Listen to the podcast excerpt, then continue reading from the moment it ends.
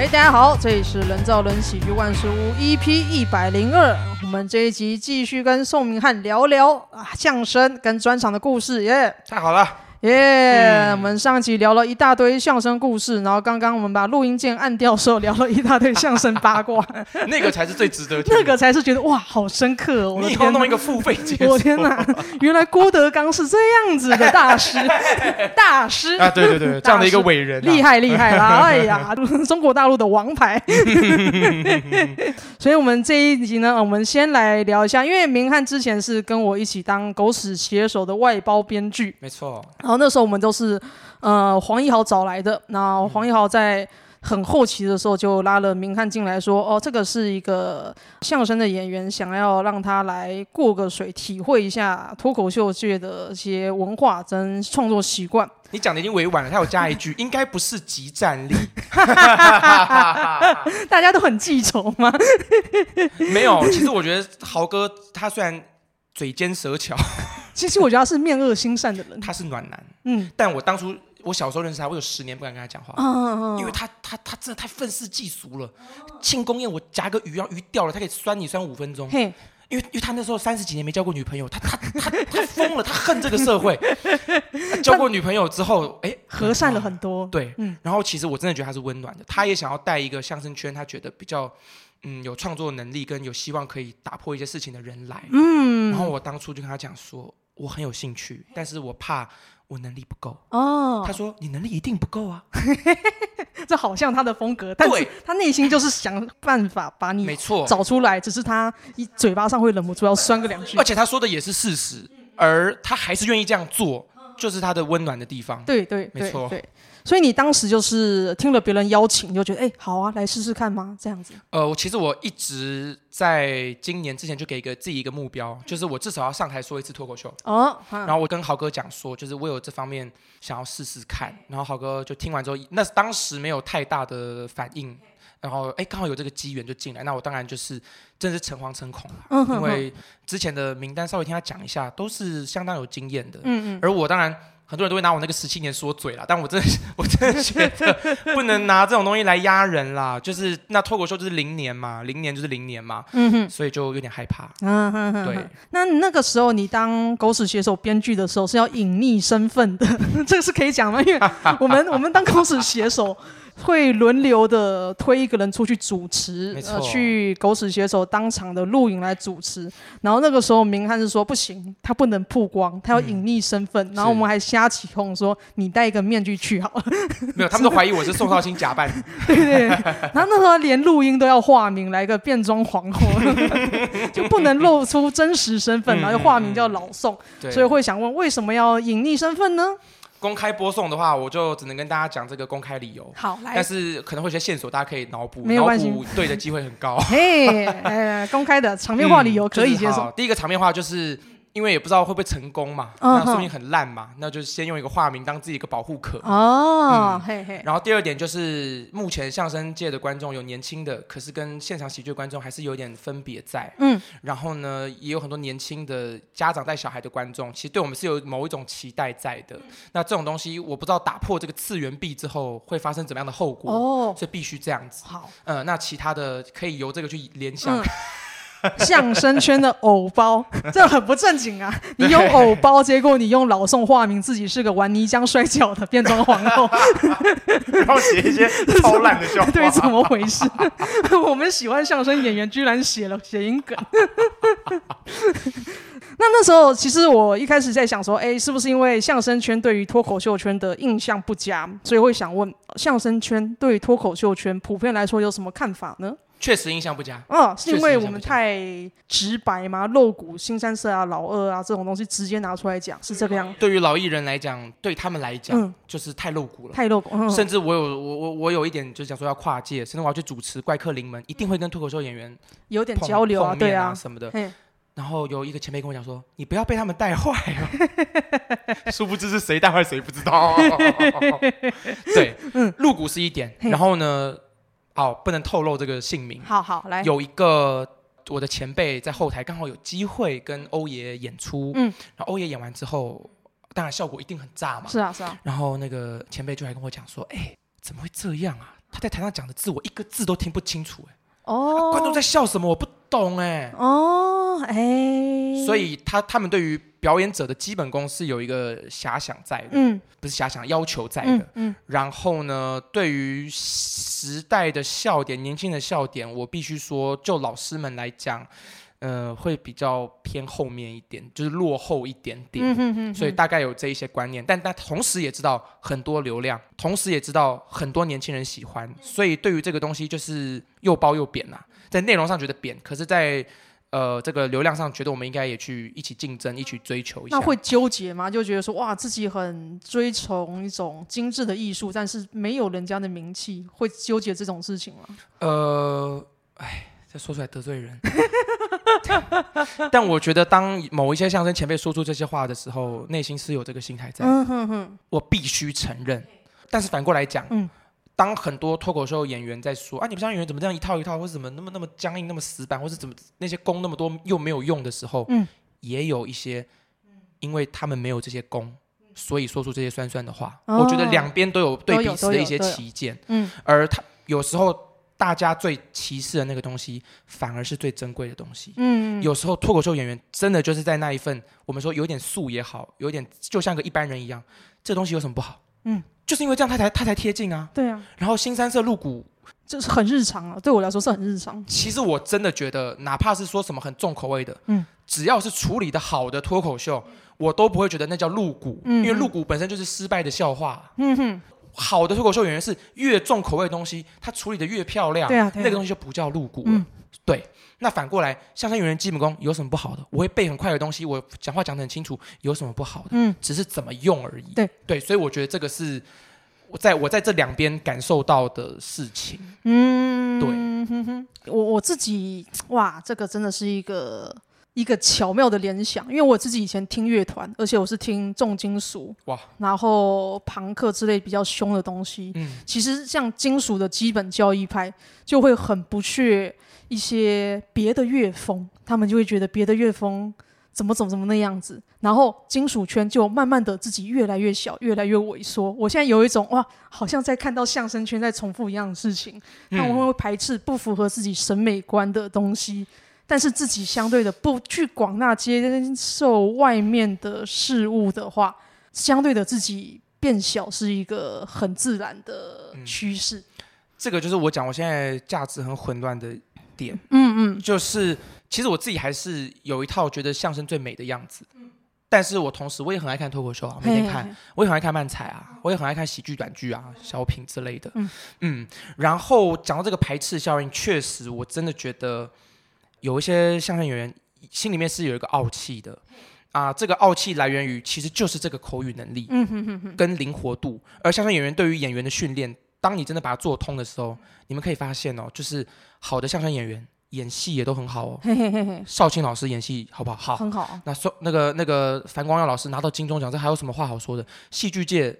谁看到他的戏都觉得哇，好到不得了。嗯、所以当初魏龙豪老师有说过一句话，叫做“相声演员是最高级的演员”。哇，这句话被很多相声老演员捧到现在。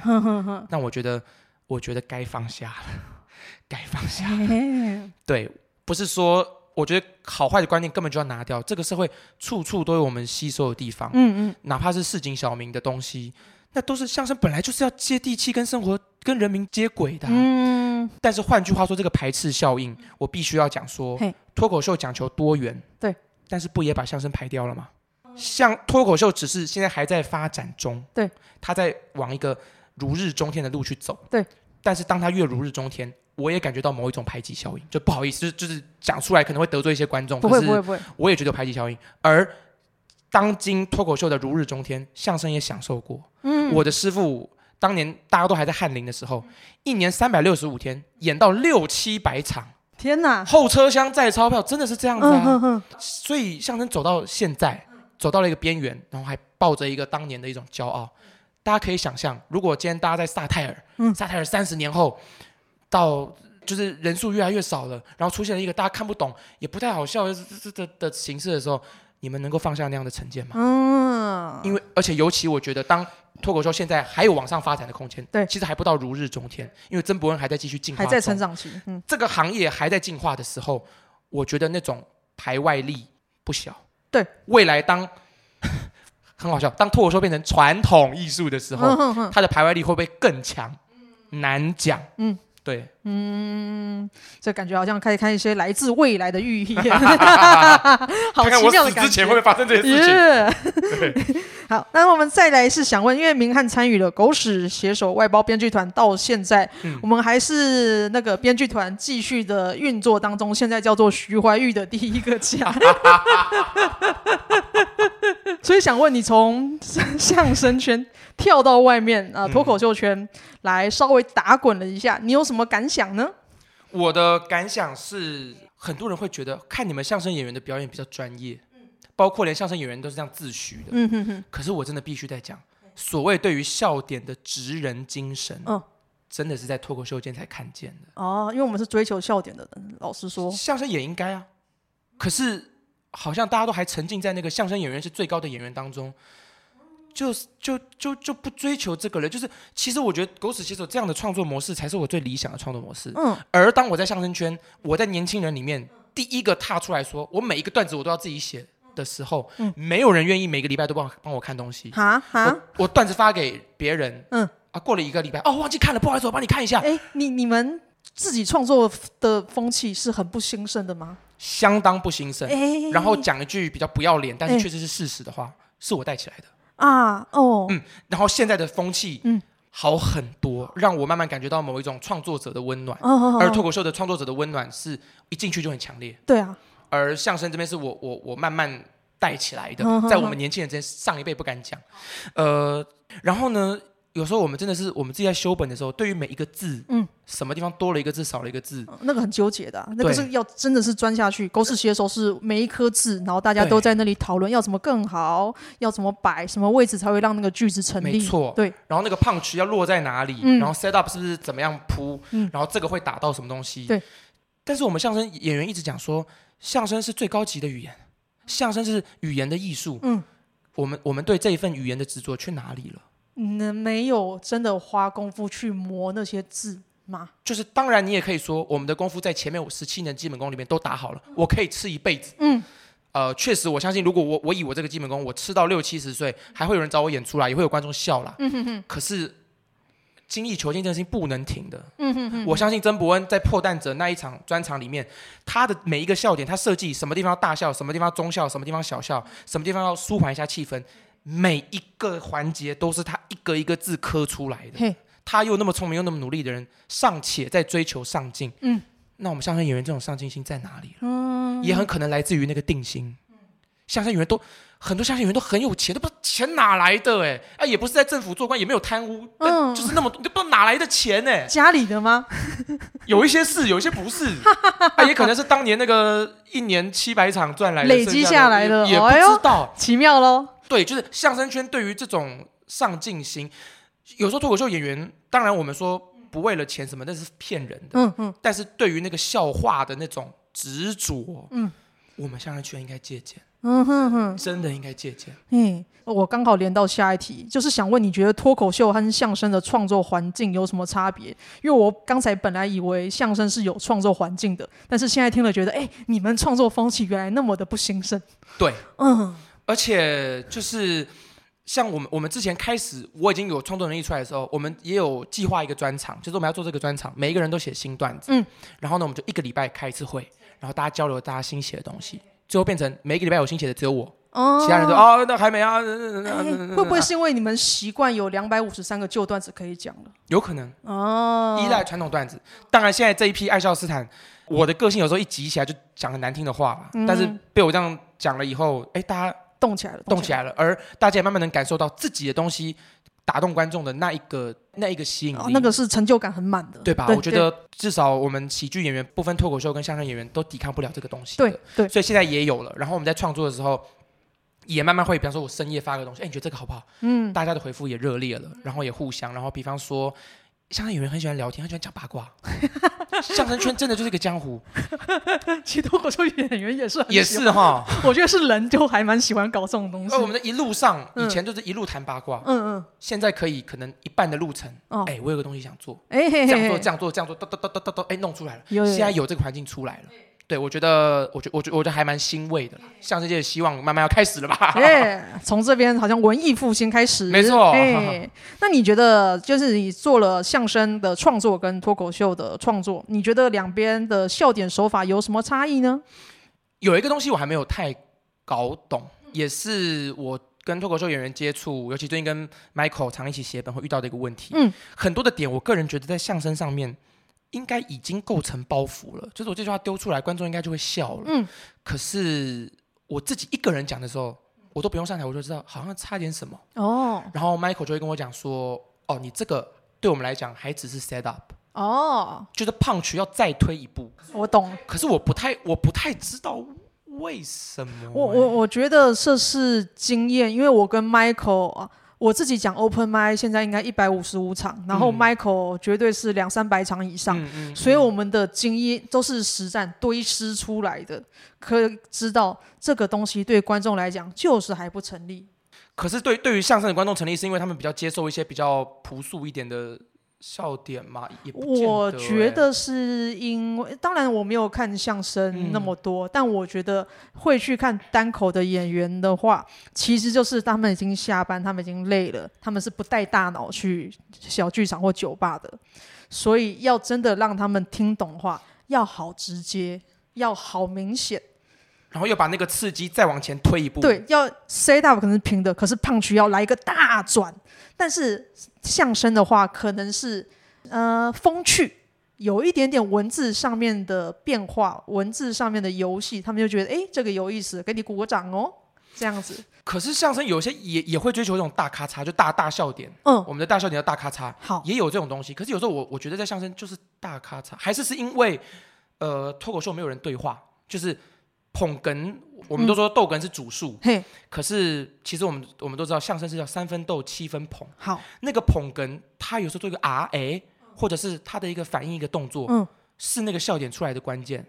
然后说叭叭叭叭叭，然后讲了一个笑点，然后当那个捧哏开始做个反应，哎，他一挑眉的时候，是观众笑的那个瞬间啊，这跟漫才很像。他的挑眉就变成好像是观众的一个笑的一个 Q 点，或者我们我们在我们就光是啊这个字，他是啊还是啊？有时候。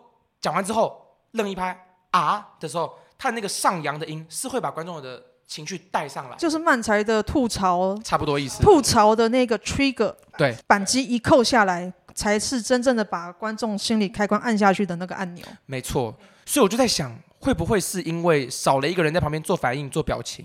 哦，嗯，这个东西本身就蕴含着更多的人设跟铺垫。嗯哼哼哼，而单口就真的就是用你的。本我去面对大家，嗯，所以你你讲了一个幽默风趣的东西还不够，对，还要再踢一脚，对对对，嗯、那一个层层叠的上去要叠很高，或者是让那个转折够大，或是用别的招数、浮夸的表演之类的东西撑上去，才可以很明确的确定那个东西百发百中。嗯。嗯，然后除此之外，我觉得很多东西其实就是通的。像我们上一集讲的那二十二种手法，哪一个喜剧不在用？就觉得哦，好耳熟哦。嗯、大多是我用三番四抖的时候，呃，会有人跟我讲说：“你干嘛铺那么多？”嘿，我们就三拍啊，三拍结束。对对对，就是就是就是再再拿一个扫掉，对、啊，再拿一个扫掉。但这个我也觉得很有趣耶，就是三番四抖。就当我讲到三个的时候，大家觉得铺垫多了。嗯嗯。可是铺垫多，就是你们有时候是可以接受我再铺一层的吗？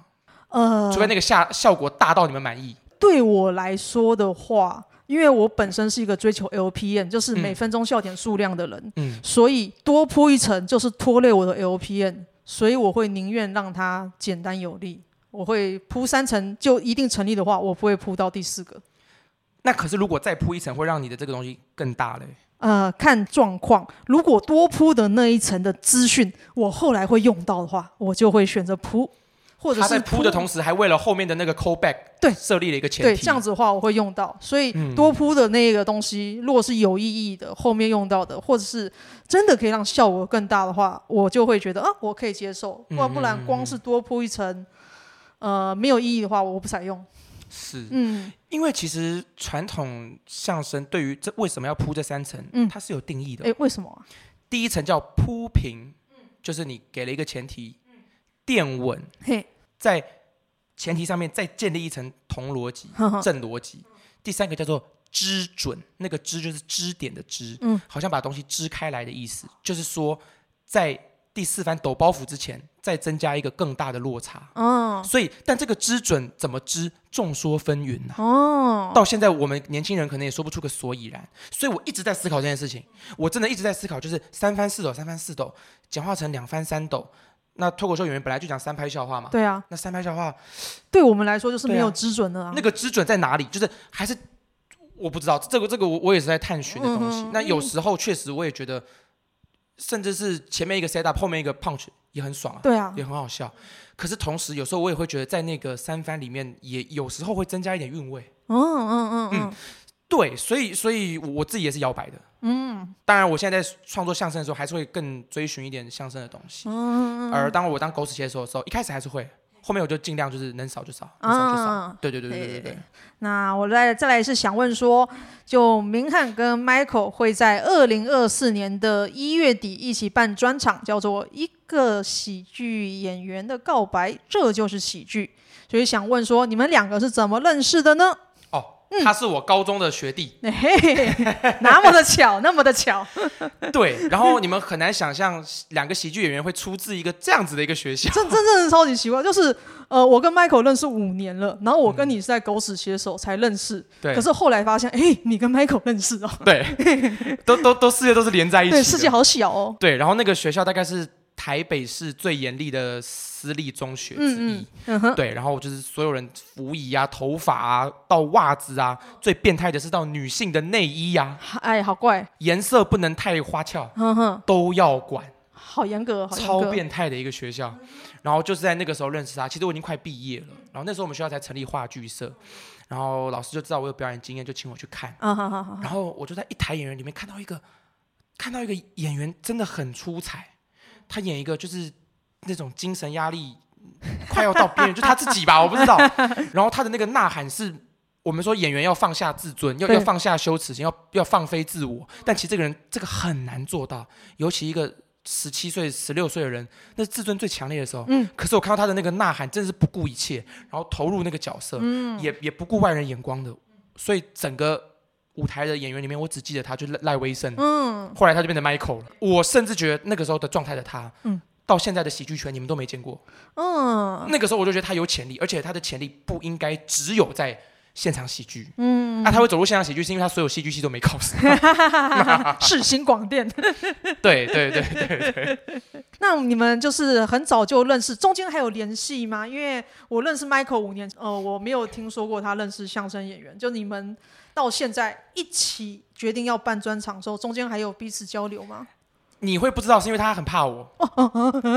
就是以前我们两个在学校的那个那个，我是数理资优班呐、啊，哦，然后又是前几名，然后又考上香港的大学嘛，然后这这学校真的很变态，会拿考得好的人去从高中到国中一班一班去演讲，哇塞，分享成功之道，我就像一个商品一样被这样。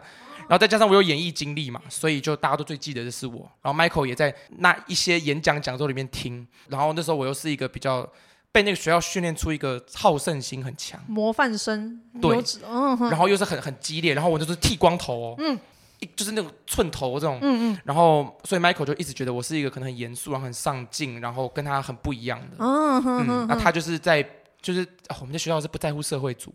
所以他就有点被当做放牛班这样看，然后直直到后来我们有机会相遇，是有一个 有一个什么这个这个政治的场哦，要推广这个投公民权新党的那个对不对？不是不是新党不是新党，是哎新党那个场地办的吗？啊啊对，但后来还去全台湾巡回哦，然后呢我就在那边。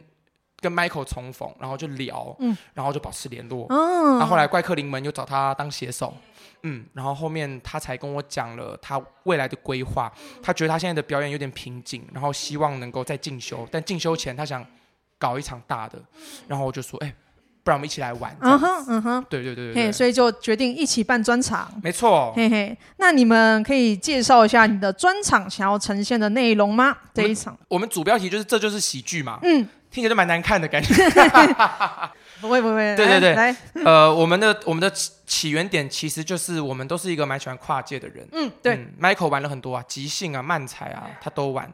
啊，我是相声出来以后，我也我也我也跟勇气即兴玩即兴。哦，嗯，哦、然后呢，漫才我也上过课哦。嗯，那脱口秀我一直有兴趣。嗯哼，哼，那就觉得哎，我们可以跨界来试试看。而我真的一直觉得，包括我前面在谈论三番四的马季的相声手法的时候，嗯，我都觉得其实。里面应该有些东西是共通的，对啊，而且喜剧不应该去切分一个门类的。相声演员最喜欢看到就讲说啊，这是相声吗？啊，漫才演员一看到也会讲说，这算漫才吗？嗯哼，脱口秀演员不知道会不会这是脱口秀吗？我不知道会不会讲这个脱口秀。有一些人比较学院派的会觉得雕一些，哎，这一个段子不好吧？这个文本怎么样不好吧？但是因为我我自己认为。脱口秀搞笑的手法实在有够多，嗯、所以一个段子成立，你不需要执着于文本好不好？如果他是用表演撑起来的话，或是即兴能力撑起来的话，还是会好笑啊。对，那这些都这个东西在相声也成立啊。而我们说脱口秀是很个人的。其实相声也是很个人的，结巴都可以说相声，嗯、那有什么不能说相声的？嗯、所以我觉得这里面有很多很多东西可以探讨的。所以在这场专场当中呢，我们就会把我们所有学过的元素，有点像是打散，然后呢再融合进我们每一个段子里。所以其实每一个段子都有它的呃一些实验的意义。比方说，我跟 Michael 会讲一段对口，后来我们一直在想，应该不是对口相声，也不是对口，也不是慢才。我们就说，我们不管，我们就管它叫做两个人讲话的喜剧，这样。啊，两人喜剧，耶。所以在里面你会看不到逗哏捧哏，你也看不到装傻吐槽，但是就是两个人有情境的在演喜剧。嗯嗯嗯嗯。那 Michael 一直在玩单人喜剧，这个东西他还会发展，但他会发展出更多，比方说，哎，跟跟科技、跟机器的结合。嗯。那哎，我也会说脱口秀。对。但在说脱口秀的过程中，我觉得我也加入了一些我自己觉得是相声比较。有有相声味道的地方，哎，好，那这个很神奇的事情，就真的是各花入各眼。脱口秀演员看了，有时候会觉得说，哎，你这个有点相声味道哦。嗯嗯嗯啊，相声演员看了会讲说，你这个写的很像脱口秀哦。嗯，这个我觉得这就是这个专长的所在。对对对对对。嗯，然后所以会是一个一个段子有出现，但是比较有趣的地方是，大家看其他人的专场，可能段子跟段子中间是影片串。对对，我们不下场。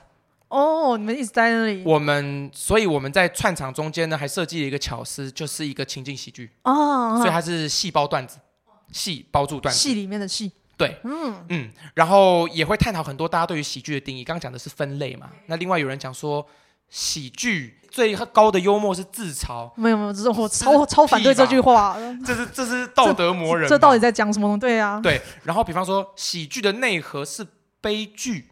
这个倒是我觉得很可以讨论。嗯，那这件这两个东西其实我们都有拿出来，我们都有拿出来做。当然我们不会很直白的问大家，嗯、哼哼但是会融入我们的段子，嗯、然后确实也拿我们生命中很特别的经历出来。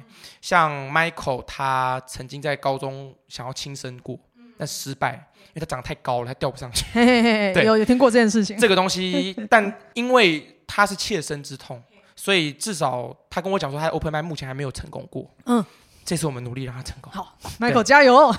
然后我自己也有一段很痛的经验，是我去香港的时候遇到反送中。嗯嗯嗯，我真的是逃回来的。新闻的画面我都见过，可是其实，在那个时候我是没办法发声的。嗯，呃，对于两边的做法，包括警察跟政府那边作为，就不必赘述了嘛。对，就是我当然不可能认同。对，可是很很多人很好奇的是，那学生你怎么不认同？抗议的时候。我我的宿舍被变变成了一个抗议集中地，是每天警察会扔手榴弹、扔烟雾弹进来，我学生会自制出出自制火药出去的汽油、汽油弹之类东西扔出去。我就在当中，我他们的行为我都看见了。然后很有趣的是，拆了我们学校的不是警察，警察没有踏进我们学校，嗯，是学生哦。嗯哼。然后有这个呃比较老的香港人到学校旁边讲说，他支持中国共产党，这个人就在我。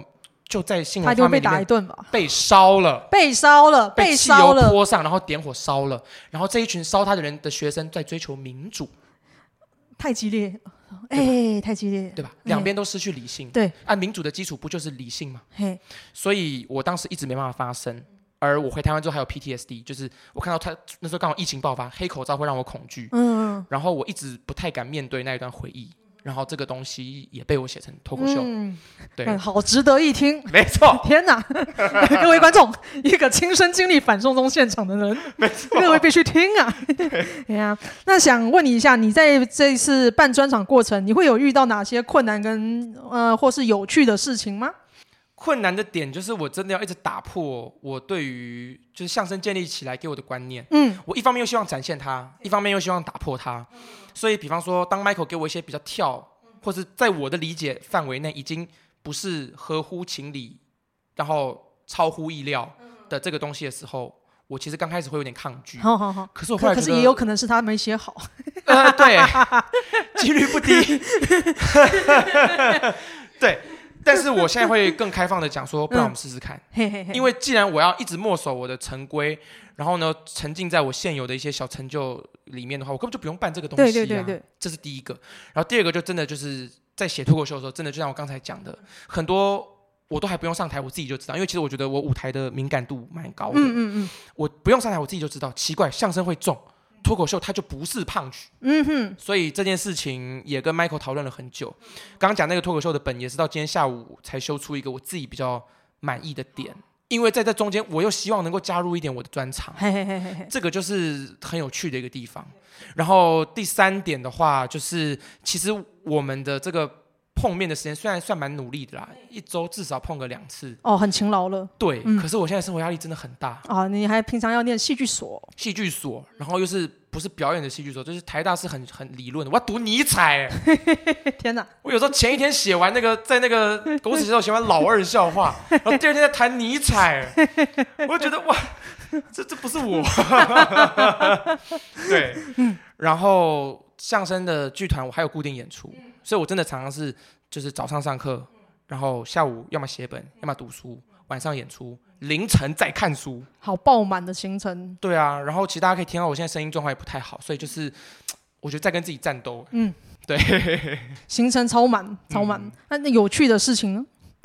有趣的事情，对，我之前有发文写一个很很好笑的事情，就是我在狗屎写有，大家讨论就是哦，这个 set up 怎么怎么样，这个 punch 不够强，怎么怎么样。啊，我们在相声创作当然就是哦，这个包袱怎么怎么样，这个铺垫不够怎么样。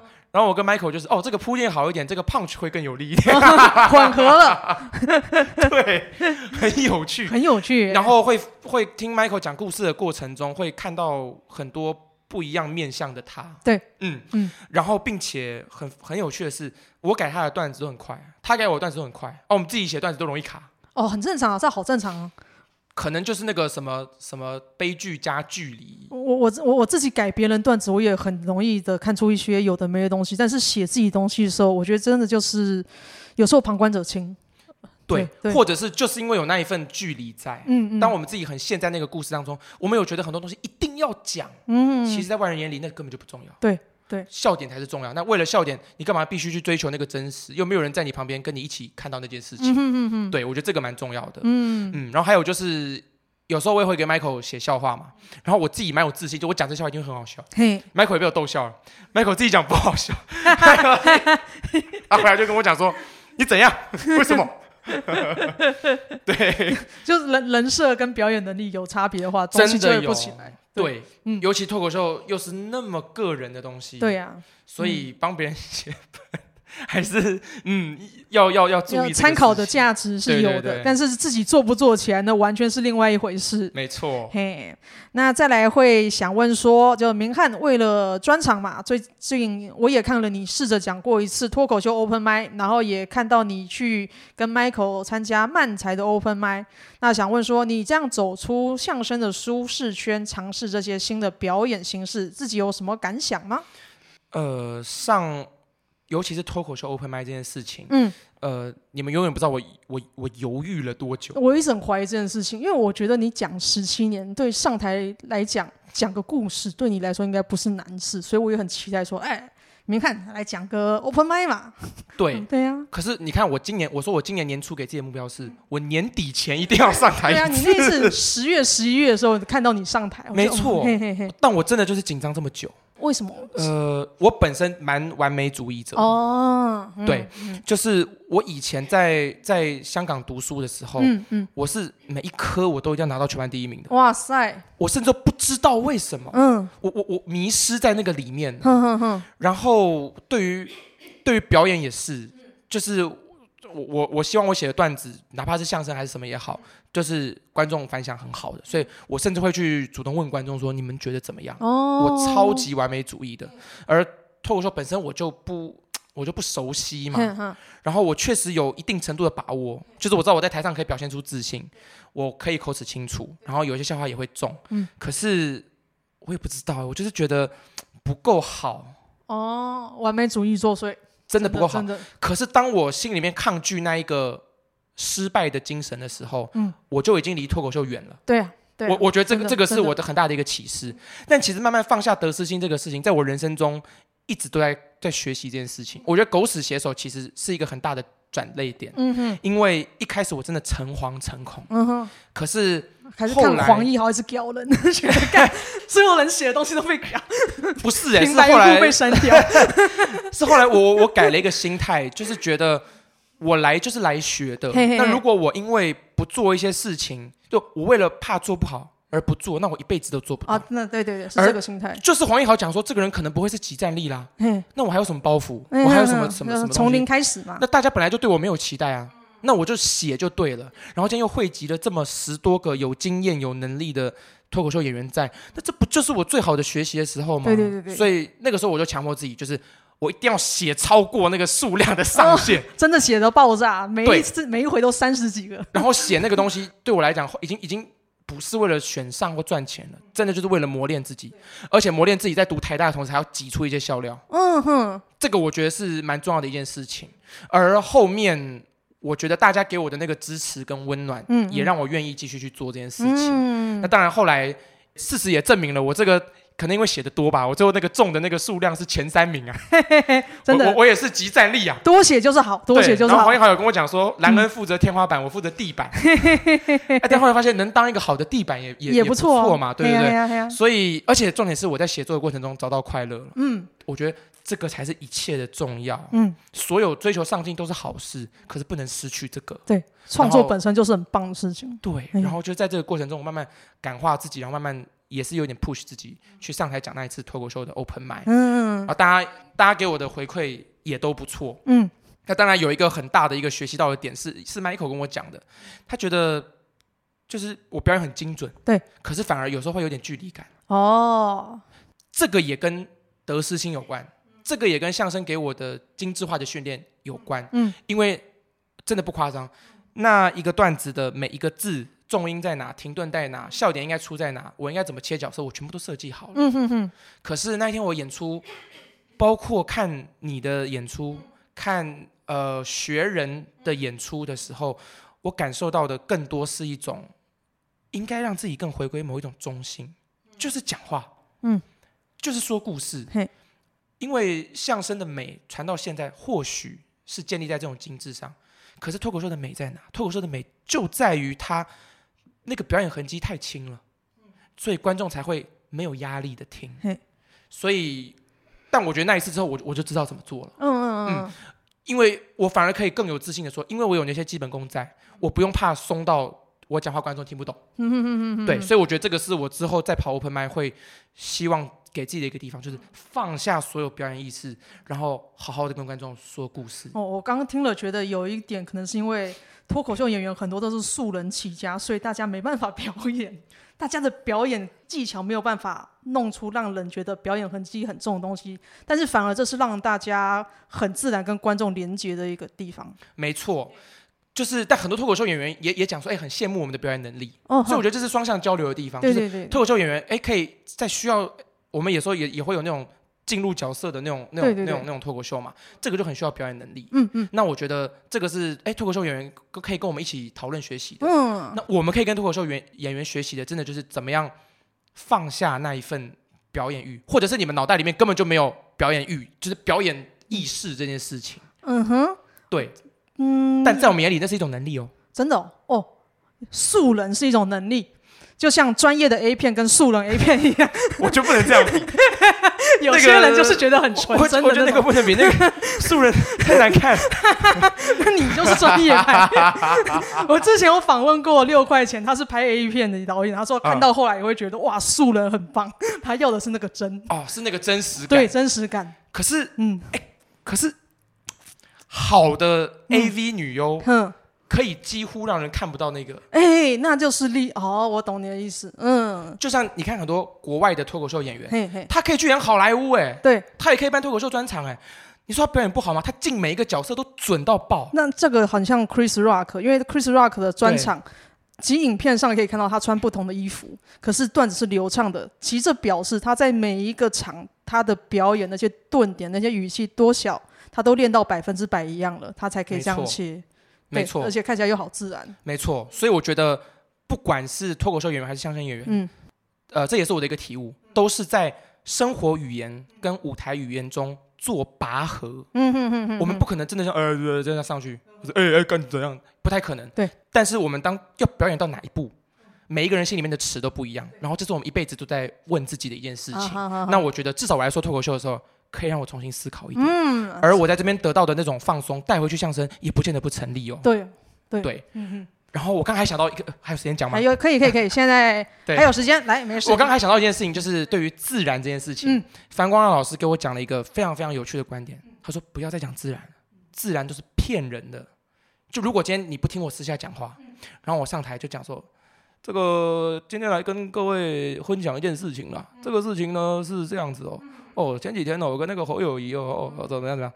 哇，就是哦，学的好自然哦，对，学的好像哦。嘿，可是不好意思，对我而言，这不叫自然，这是一个很用力的表演。所以自然是骗人的，只有你能不能表演到那一步。嗯，对。好像我前几天去演《Give Me Five》的感觉，我在台上超惊，就是我要能量爆炸大，撑起来才能应付那么大的舞台。可是同样的，我看到像东区的啊、马克吐斯、微笑丹尼那种已经十年经历以上的人，他在台上能量爆干大，可是他还是好轻松。是，我觉得看那个就是练出来的，没错，就是你必须呃很努力才能看起来毫不费力。是，对。所以换句话说，当也这也是一个可能哦。当观众看到我们发音标准，嗯，并觉得不自然的时候，不见得是这个发音的问题，是我们表演不到位。啊哈！各位观众可以去看朱德刚、樊光耀，可以看宋少卿的演出。嗯、没有提冯玉刚，是因为我觉得对 对。朱德刚、樊光耀、宋少卿这三个演员的，他们发音一样准啊，可是你会觉得不自然吗？一点都不会。呃，对，对你还是会希望他叫宋贝贝嘛？你叫他贝贝，代表他其实很自然。对，那。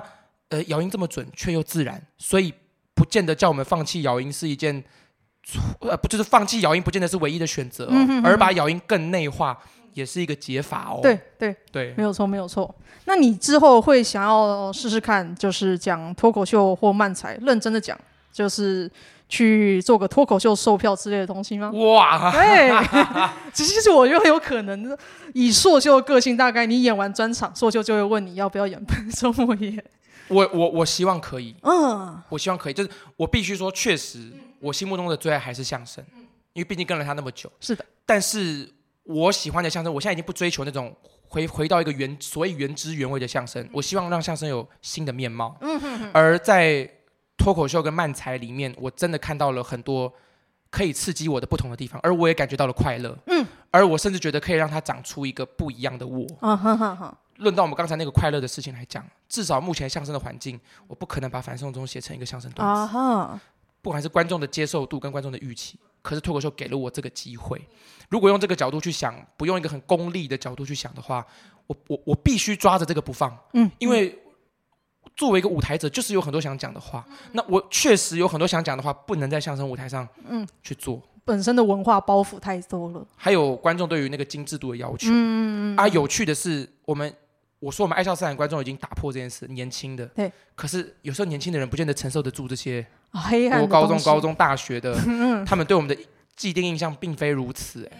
所以我觉得一直有老宋这个标签也不错。我在脱口秀界，我就是老宋。好。老宋，你就不要要求我什么温良恭俭让。是是，我觉得蛮好的，蛮好的。对啊，我觉得老宋很好啊。对啊，不错。那最后我会想问一下，就是之前我有看黄义豪贴文，他自己是鼓励相声演员要出来啊、呃，跳脱。相声圈，然后出来尝试不同的表演类型。那你现在经历过脱口秀跟漫才 open 麦之后，你会想要鼓励别的相声演员也跨界出来玩玩看？很有趣、欸，我我我我听很多人在讲跨出舒适圈的访谈，嗯、我觉得最好的一件事情就是要不要跨那个舒适圈，全由自己决定。嗯哼哼哼，因为舒适有什么不好的？就讲句实话，我现在不怎么努力，然后我仗着我这个基本功，我讲到六十岁，我每一年都有定薪拿啊哈，有什么不好的？对对啊，这不就是？所谓的爸爸妈妈追追求儿儿女做到的公务员心态，铁饭碗，铁饭碗，嗯、对啊，嗯。但是如果是有意想要我们一起来让相声有不同的面貌的话，我觉得这是必须。那当然，呃，脱口秀跟漫才不是唯一的选择。如果哎有人想把相声做得更精致化，我觉得也很棒哦。嗯哼哼哼，那多去跨戏剧，多去跨现代舞之类的。嗯、那如果哎想要试试看把相声跟呃娱乐市场跟台湾人民的心。呃，年轻人的心拉得更近的话，我觉得这边是一个好选择。嗯，然后虽然刚在没有录影的过程中，九安也有讲说，脱口秀圈没有看起来那么温暖。嘿，嗯，但我觉得，其实就是任何地方人多了就会有江湖。对，这很正常。脱口秀现在有两百多人呢，全台湾哦。嗯。没有小圈圈不可能呐、啊！高中的时候四十个人都会有小圈圈的，没错。对啊，两百多人没小圈圈哪来的事情？但我觉得可可能这我我运气好吧，就是可能大家看到要有一个黄义豪带我，嗯哼，所以大家本身就对我友善吗？我不知道，还是我在呃狗屎写手表现的够认真，还是我够白痴？嗯，我我觉得是因为。新人，然后狗屎写手那不构成小圈圈，因为你可以感受到狗屎写手大家进来的目的就是我们一起做出一个好作品，一起让这一个企划端出来的东西很棒，大家是合作的团队，所以凝聚力是很好的。是对，很难在这一个那么有凝聚力的状态下出现小圈圈，因为本整个狗屎写手团队就是一圈的。是是是，对，因为狗屎写手那我刚踏进去有一阵子。当我对相声圈心灰意冷的时候，我觉得干，我才加入这个团队，妈的两个月，然后给我的温暖比相声圈还多，是这样。对，嗯、所以我觉得，其实我我都知道，其实我也跟黄英豪讨论过，他第一次说脱口秀也跟我一样，每一拍设计什么都设计很好。但黄英豪跟我讲说，观众根本就不是来看这个的。对对。所以有我，我觉得有我们两个经验在前面，我也很鼓励。如果是有意想要往这方面去探索，而脱口秀不见得要是我们的。终极目的，它不见得是我们一辈子待的地方，嘿嘿，但是这边是一个很好的学习场所。对对，这边脱口秀有的是我们相声圈最缺的，嗯、当然像相声圈也是脱口秀圈最缺的东西，我觉得很精准。对，嗯，这个讲讲到精准，真的又想到黄奕豪，因为我之前跟他去花莲东华大学校巡，嗯，然后那个是很大的舞台，不像酒吧那样子舞台，那个舞台。嗯，是像学校讲堂一样四百人，然后我站在侧面看黄奕豪，他在那里肢体动作表演，我发现他的能量是除了面向舞台给观众那一侧以外，他他的左边、右边跟后面我都被能量打到，觉得啊，这个真的很准，这个是全方位的准备好的表演，没错。而我觉得就是这种口语艺术到某一种高度之后，哪怕你还是保持着某一种的松弛，他最后还是追求某一种准。对，就是我看曾伯恩的破蛋真的真的是惊为天人。就是不要再跟我讲说什么哦，脱口秀演员松松的什么没有。嗯，你看曾伯恩每一个都设计好了，然后我不知道他打磨过几次，至少他每一次 open 麦一定都反复拿出来讲，拿出来试，不好再改再修。准的要命，对，他精准型的人。作为一个表演者，我真的能看到他这边就是设计要这样笑，那边就是设计小小的啊。设计小小的目的是为了下一个更大。嗯嗯嗯嗯嗯。所以我觉得这个东西是大家共同追求的啦，这这没有什么对。而精准跟自然放松并不冲突。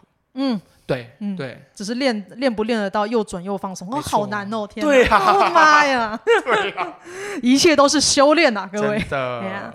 好，那最后呢，就是工商时间啊，有没有什么想要补充宣传的呢？可以介绍啊，比方说自己的粉丝页啊，或 IG，或者是最近的活动。